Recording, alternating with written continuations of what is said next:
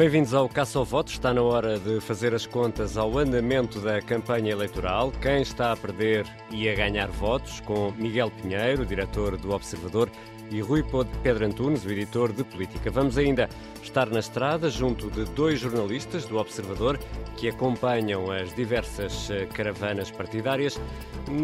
No primeiro voto, hoje vamos ouvir Joana Fernandes, é estudante de antropologia vai votar pela primeira vez em Lisboa a 30 de janeiro. E a fechar, aquele momento em que Tiago Dores, portador de lupa especial para os tempos de antena e portador também de grande sagacidade, Tiago Dores, nos mostra os pormenores escondidos da campanha eleitoral neste caça ao voto que começa agora.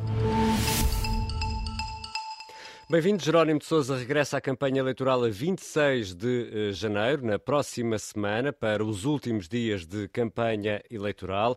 Entretanto, já tivemos um debate organizado por três rádios, em que Rui uh, Rio e uh, André Ventura não estiveram presentes. O líder do PSD diz que dá prioridade à campanha, quer marcar presença em todos eh, os distritos e também já avisou que não vai conseguir ir às regiões autónomas.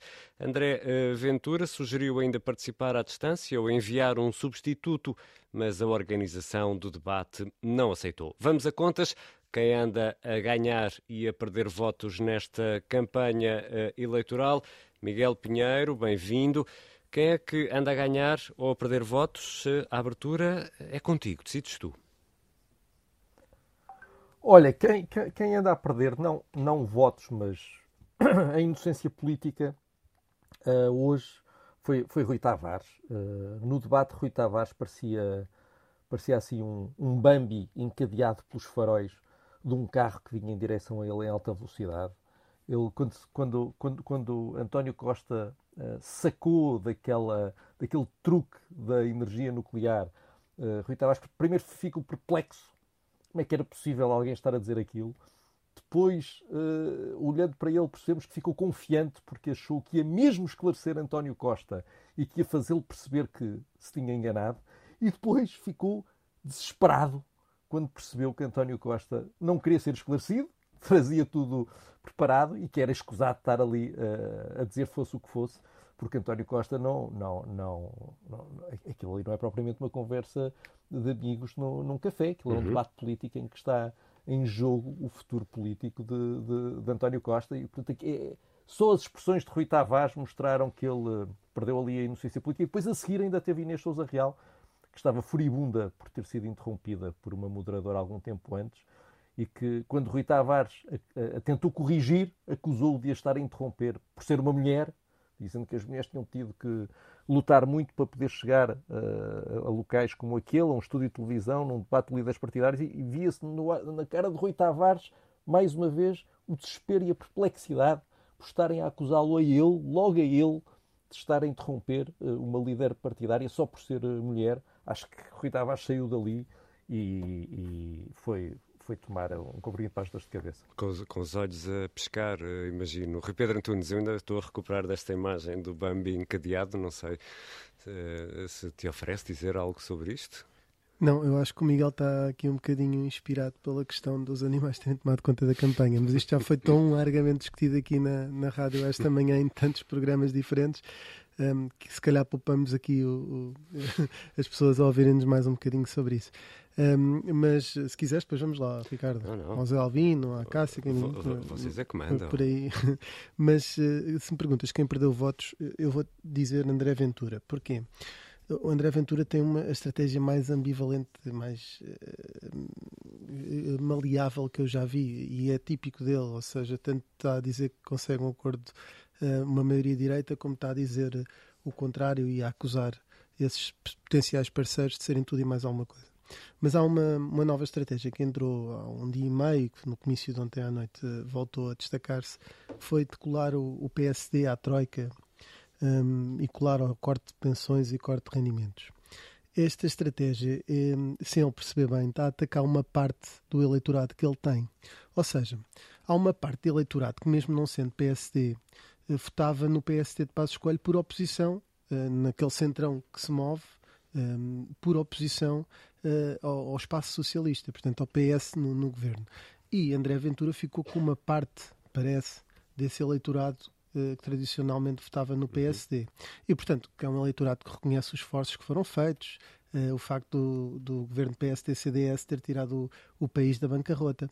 E, portanto, André Ventura, quando faz estes ataques a Pedro Passos Coelho, não está a fazer um, um, um, ataque a Rui Rio, está a fazer um ataque a ele próprio. Ele é que foi candidato, convidado por Pedro Passos Coelho. Ele era muito mais integrado nesse PSD do que Rui Rio.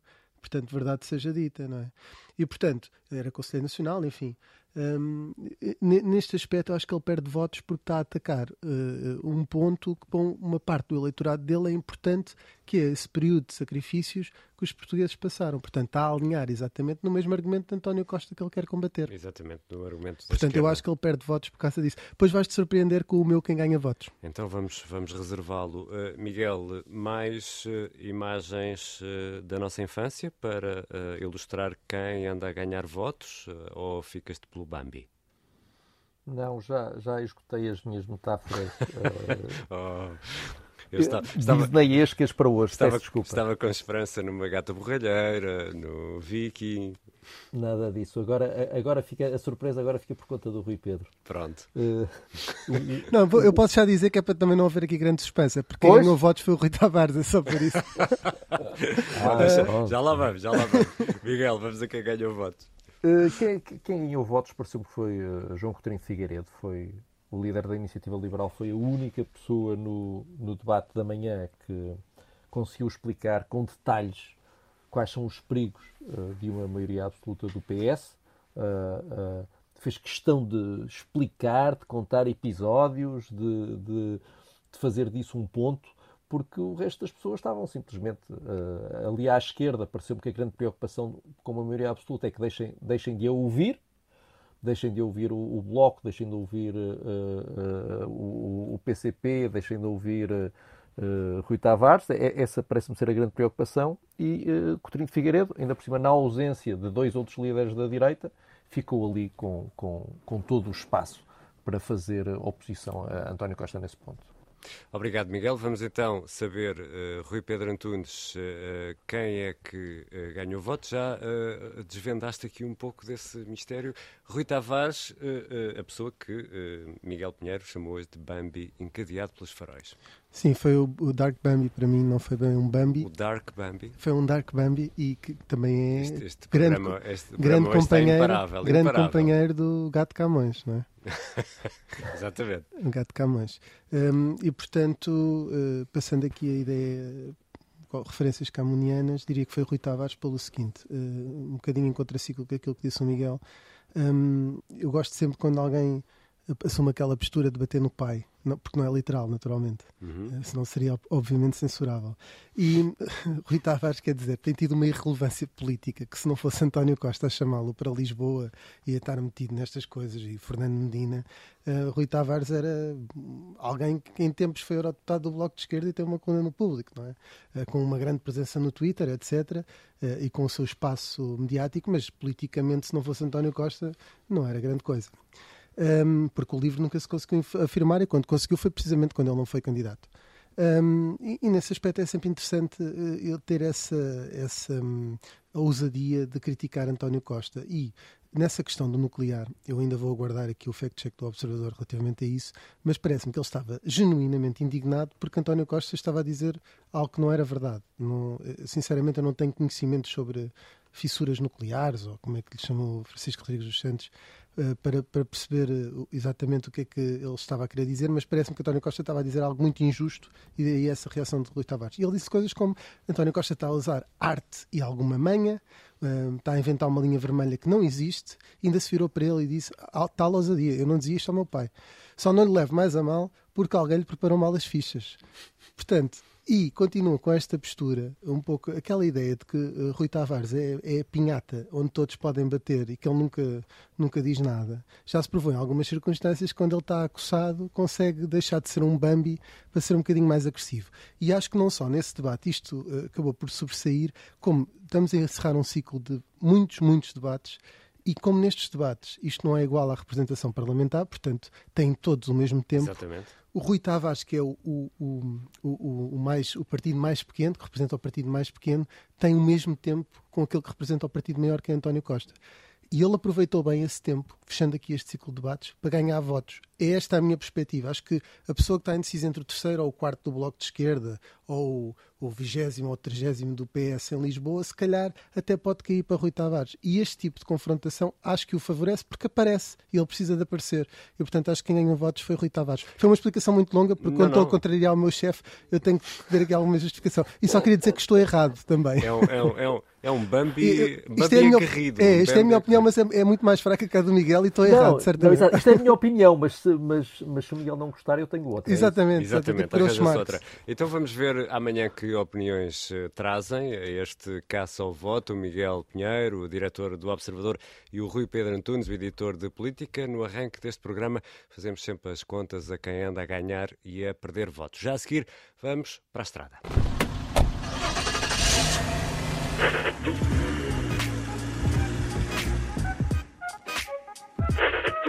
E hoje vamos fazer uh, muitos quilómetros, literalmente de norte a sul uh, do uh, país. Vamos ao encontro dos jornalistas do Observador que estão na estrada. E Inês André Figueiredo, bem-vinda. Estás a acompanhar a caravana do Chega, estás em Trás-os-Montes, em Mirandela, a arruada daqui a pouco com André Ventura.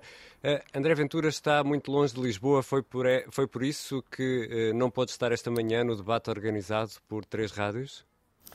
Boa tarde. Uh, a caravana esteve ontem em Viseu, terminou a noite na Guarda. Hoje, como estava a dizer, marca presença aqui em Mirandela, no distrito de Bragança, e a seguir vai para Vila Real. E no meio de todas estas deslocações, André Ventura preferiu dizer não a esse debate a nove, que no fundo foi um debate a sete, uh, em prol das ações de campanha que estão previstas pelo norte do país por estes dias. Seriam várias horas daqui até Lisboa e para regressar uh, as mesmas. E a equipa da campanha do Chega explicou que ainda houve uma tentativa de André Ventura ser substituído ou de, não, ou de participar no debate à distância, mas isso não foi permitido.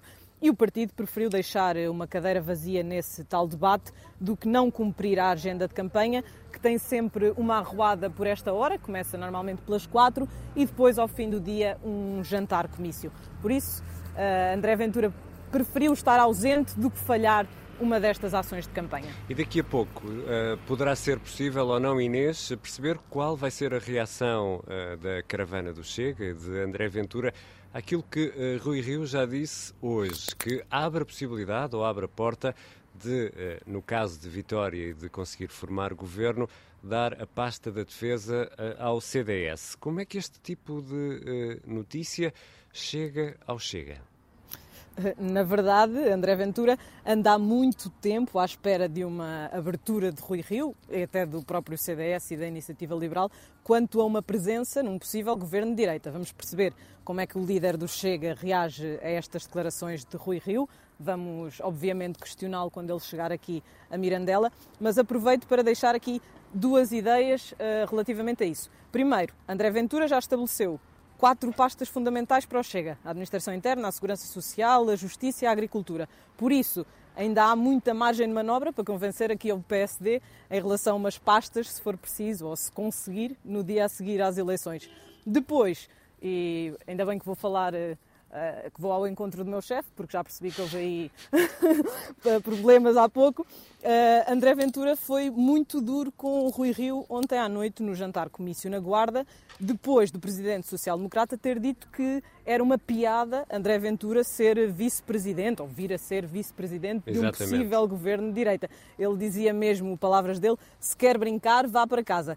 Nos últimos dias, o presidente do Chega tem andado aqui um bocadinho entre o virar de página à direita, mas também essa colagem de Rui Rio a Passos Coelho e à Troika e a distanciar-se desses tempos, ao dizer que o Chega é uma nova direita, longe dessa que, na verdade, André Ventura fez parte, tal como o Rui explicava, e fez parte muito mais do que Rui Rio. Com tudo isto, ficamos à espera da reação, agora quando, quando o líder do Chega chegar aqui a Mirandela, ao mercado de Mirandela, para onde está marcada essa ação de campanha para as 16. Se tudo correr como é previsto, talvez para as 17 comece. E, e, uma hora de atraso. Eh, Sim, perspectiva, ou menos. perspectiva otimista. A perspectiva é essa. Oh, uh, Inês André Figueiredo, temos que fazer contas aos quilómetros. Andas a contabilizar os quilómetros ou não? Ando, até agora são praticamente 700. Hoje ainda seguimos para Vila Real, mais uns 60 a juntar aqui esta caravana de André Ventura que começou no domingo, ou que começámos a acompanhar no domingo. Obrigado, Inês André Figueiredo, e boa viagem. De Trás-os-Montes vamos eh, dar um salto ao Baixo Alentejo, percorremos aqui quase o país eh, todo. Vamos para Beja, onde eh, o PAN quer fixar o aeroporto que serve Lisboa. A líder do partido do PAN vai de comboio, os jornalistas foram de automóvel, é o caso da Inês Ameixa. Bem-vinda, Inês. Depois do debate debate desta manhã, o PAN quer voltar a esta ideia de insistir em, em fixar em Beja o aeroporto que vai servir Lisboa. É isso?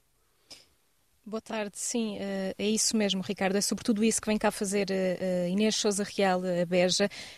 Ela vai chegar aqui à estação de, de, comboios de Beja, onde me encontro pouco antes das quatro da tarde. Acaba por marcar este dia um, olhando também para esta questão da, da, ferrovia, com esta viagem que está a fazer um, de comboio a partir de Lisboa, uh, também um bocadinho para apelar a essa, um, uma mais aposta neste, uh, neste setor. Dos comboios, como dizias, seguimos depois uh, para os aviões, vamos visitar o aeroporto de Beja, que para o PAN é de facto essa melhor aposta para a construção do novo aeroporto. Não é nova esta ideia, não é novo que Inês Sousa Real sabe-se que é contra a solução Montijo e vem aqui precisamente a Beja a mostrar que, um, que essa é a melhor opção para a construção do, do aeroporto. Vai reunir-se com alguns cidadãos um, que defendem então que essa seja a alternativa para a construção um, do novo aeroporto. E nesta altura, eh, Inês Ameixa, na caravana do PAN, qual é uh, uh, o grau de otimismo em relação uh, a uma eventual participação no eventual governo do Partido Socialista?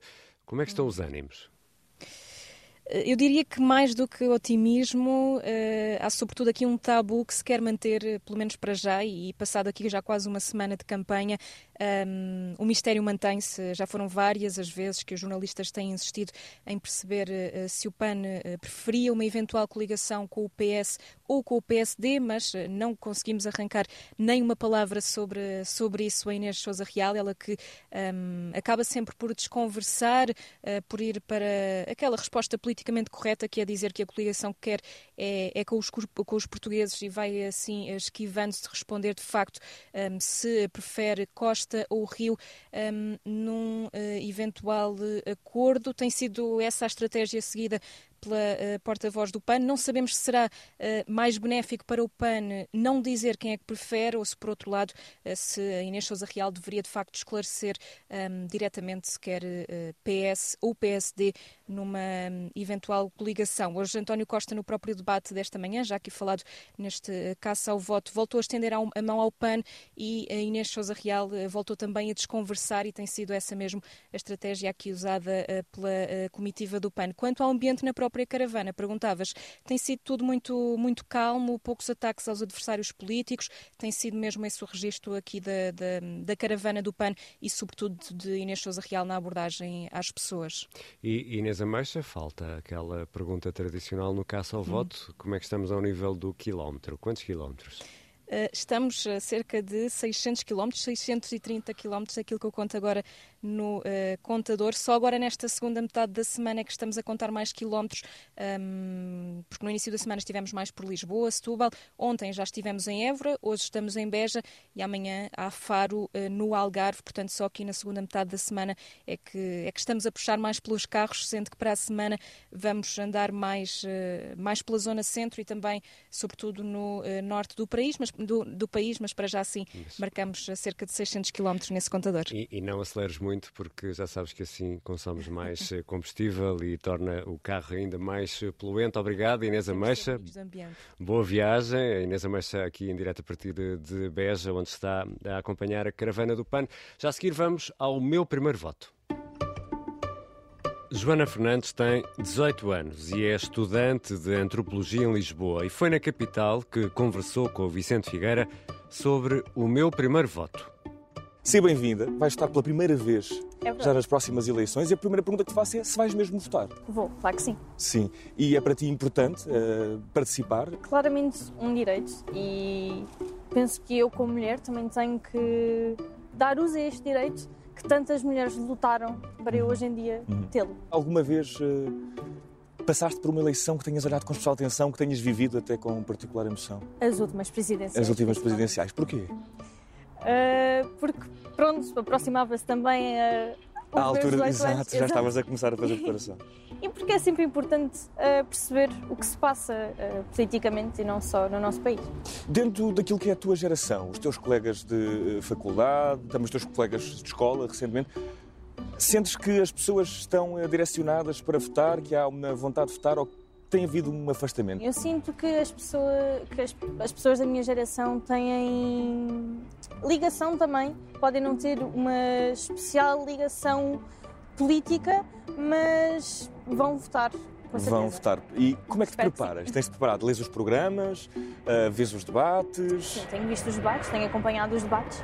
e até ver se sentes que fica, esclarecida? Sim, penso que sim. O que é que é mais importante para ti que um partido ofereça? Uh, igualdade para toda a gente, uh, pobres, ricos, independentemente de tudo. Tu votas a pensar em quem queres que seja governo, votas a pensar no círculo eleitoral, quem é que são os deputados dos eh, partidos que vão eh, representar-te dentro do teu círculo eh, na Assembleia da República, qual é que é assim, este, como é que estruturas o teu voto? É tentar uh, fazer 50-50, Uhum. mas diria que os deputados é bastante importante. Faz sentido para ti e sentes que faz sentido para as pessoas da tua idade continuar a votar no boletim, no papel, ou a coisa podia ser eletrónica, ou até o peso simbólico de pôr uma cruzinha de boletim é algo que, que vês acho com bons sim, olhos? eu acho que é sempre simbólico aquele dia de voto Uhum. e ir de facto votar, mas tendo em conta os dias em que vivemos, a pandemia, diria Uhum. que se calhar uma opção eletrónica eh, era bem pensado. É também uma expectativa que tens o próprio dia, esse ato de, É, de chegar ao boletim. E... Até por ser a prim- o primeiro voto. Obrigado, Joana Fernandes, Obrigada. estudante de antropologia, aspirante a antropóloga. Votar é sempre importante, não é verdade? É verdade. O meu primeiro voto está disponível na íntegra no Instagram da Rádio Observador, no Instagram do Observador, no site e também no YouTube. Já a seguir, o sagaz Tiago Dores e aquele indicativo, vá, esquisito. Can, can, can, can, can, can, can, campanha eleitoral legislativas 2022 minudências das bem parvas em torno das eleições. Por favor, até ao fim da Envelhece campanha. bem, isto não Muito, envelhece. mas digam-me que- que nota é esta que o Tiago Alguém que atinge? perce- sim, que perceba. Eu não vou Eu ser, de certeza. Eu diria um si, uh, si bemol sustenido. Mas isto é uma nota sequer? Tem de É? ser, tem não que, é? tem sempre que encaixar numa eu, nota. eu acho que sim. Bom, a partir Então, de agora lá. temos o Tiago Dores connosco. Tiago, que pérolas de perspicácia, cutilância em torno da campanha para as eleições eh, legislativas, nos com, com que pérolas é que nos pretendes brindar hoje? Olá de novo, Ricardo. Ricardo, eu hoje promoveria uma espécie de viagem no tempo dos tempos da antena, mas não pretendo Hum. queimar tempo e, e despacho isto em três tempos, que não desejo fazer-nos perder tempo. Depois descansamos, mas tudo a seu tempo. Também há que dar tempo ao tempo. É, claro, avança com confiança. É, sim, eu imaginei que fosse para avançar, mas não queria fazê-lo sem antes esgotar todas as expressões de que me lembrei envolvendo a palavra tempo. Hum, Achei que era importante e que, que era uma coisa que nesta fase Portanto, em particular era. Eh, acha- Achaste bem? Foi, pois, Eh, exato, Portanto, é, né? eu, como os nossos estimados e queridos ouvintes, eh, nós agradecemos muito por isso. De eh, nada, porque então. eh, agora, refletindo um pouco, acho que eh, valeu mesmo, mesmo, mesmo a Um pena bocadinho, né? Tá- o tempo que investiste nesta tarefa de de Pronto, tempo. ótimo, foi um gosto nesse caso. Sendo assim, vamos avançar. Vamos. Anos 80, Ricardo, anos 80, que tens tu a Ui, dizer ui, sobre ui, os anos anos 80? Quer dizer, 80. tens- tens- deixa-me completar, não já a responder. Não, não, não. Eh, qual é a primeira coisa que te vem à cabeça quando pensas nos anos 80? Reflete um bocadinho antes de responderes. Qual é a primeira coisa que te vem à cabeça quando pensas nos anos 80? Maus, maus cabelos, maus penteados. Certo, certo. Outra coisa, outra coisa. Eh, roupas mais uh, más, duvidosas. Também mais, sim, sim. Também, também, também correto, mas ainda outra coisa, vá, assim, outra coisa. Vá, anos 80, hum, eu gosto sim. de rádio, boas certo. músicas, boas ah, músicas, certo. bem melhores do que as eh, destes anos 20, por exemplo. Enfim, da pequenada, estas músicas agora da pequenada. Certo, enfim, se, melhores se não contarmos com as performances de Johnny Abreu não é? E cuja categoria pudemos ainda ontem comprovar neste mesmo espaço. E, Bom, e obrigado, obrigado por nos teres De nada, então, sempre que precisarem de bons temas, falem comigo. Bom, uh, mas já vi que tenho de ser eu a avançar com isto, caso contrário vais ficar para aqui a mandar palpites até às presidenciais de 2026. Bom, a primeira coisa que me vem à cabeça quando pensamos nos anos 80 é hum. bons tempos de antena. É verdade bons tempos de antena. Hum, mesmo, hum, Tiago, eu, eu, tu eras um miúdo nos tempos de antena. Era um jovem, era um jovem, eras. sim. Mas eu, eu lembro-me lembro bem daquela, daquela imagem com grão, daquela imagem com chuva que parecia um dia de fevereiro em Copenhaga. Então viajavas aqueles, sem sair do... Eh, aqueles bom. gráficos eh, dos tempos de antena que pareciam saídos do ZX Spectrum 48K. Ainda o 48K, sim, não sim, era o 128 sim. com a cassetinha incorporada. Não, modernices, não, não, está bem, eh, isso, certo isso, mas eu referia-me em termos de conteúdo, hum. Ricardo, não em termos de forma, como é óbvio. Eu referia-me em termos de substância. Em hum. termos de substância, os tempos de antena dos anos 80 são imbatíveis. Nos tempos de antena dos anos 80, podia-se escutar coisas deste tipo. Iniciámos há dois anos um surto de desenvolvimento que não tem paralelo nas duas últimas décadas. A produção cresceu a um ritmo surpreendente. Geriram-se com rigor os dinheiros de todos os portugueses no setor público da economia.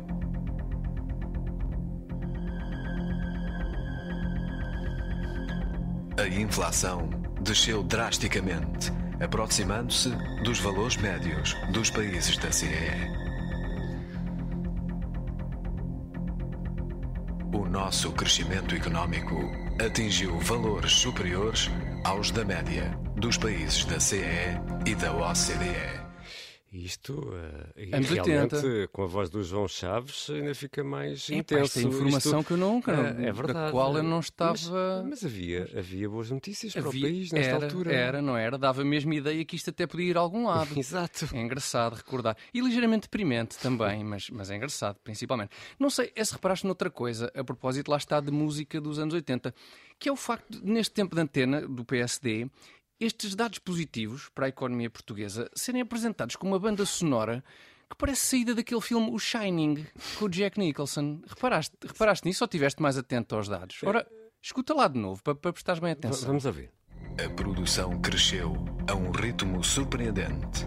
Geriram-se com rigor os dinheiros de todos os portugueses no setor público da economia. Sim, tens A razão. ideia que dá é que vem é. alguém com uma faca é, para espetar nas costas é, da para, produção portuguesa. Para, parece que esta, esta banda sonora. Eh, tu, tu, falaste no Shining, mas eu não sei. Acho que se aproxima mais do Poltergeist. Ah, mas, também pode ser. Mas lá que é, lá que é música de filme de terror, eh, disso não há dúvida. Nenhuma, não, não é? Nenhuma dúvida, não. não. é? E por isso avanço com a seguinte tese, Ricardo. Eu estou convencido que hum. nas últimas décadas aquilo a que assistimos em Portugal foi a uma disrupção ideológico-musical no panorama político-partidário. Disseste uma disrupção ideológico-musical no panorama político-partidário. Queres uh, elaborar? o que queres. Sim, quero, quero muito explicar-te os contornos desta disrupção ideológico-musical no panorama político-partidário nacional com recurso a um outro tempo de antena, este ah. do PAN, e feito para estas eleições legislativas que estão aí à porta. Ora, escuta. Mais de 10 milhões de euros anuais para a proteção animal o aumento do IVA para 23% nos bilhetes para as atividades tauromáquicas, o fim do tiro ao pombo. Queremos garantir a inclusão do bem-estar animal na Constituição da República Portuguesa e o alargamento do Código Penal a todos os animais. Exigimos o fim das touradas. Precisamos de garantir uma rede de hospitais médico-veterinários públicos, uma campanha nacional de esterilização e apoio aos cuidadores de colónias de gatos. Precisamos de um plano nacional de desacorrentamento animal e de um plano de recuperação e preservação dos animais selvagens.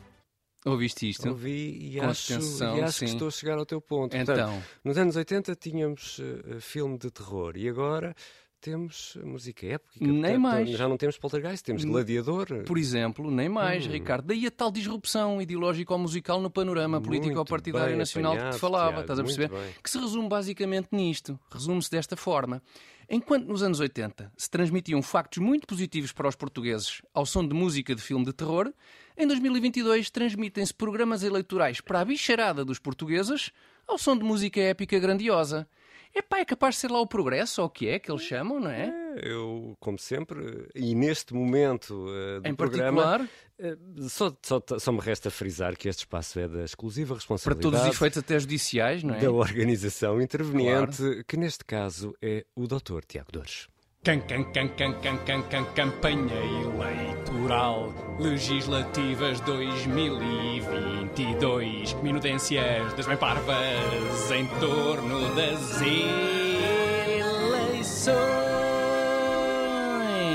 E aqui chegado é difícil dizer isto com um tom sério, mas lá vai. O Caça ao Voto regressa amanhã, depois do Jornal das Três, eh, na Rádio Observador. E está sempre disponível em podcast, também no YouTube e nas redes sociais do Observador.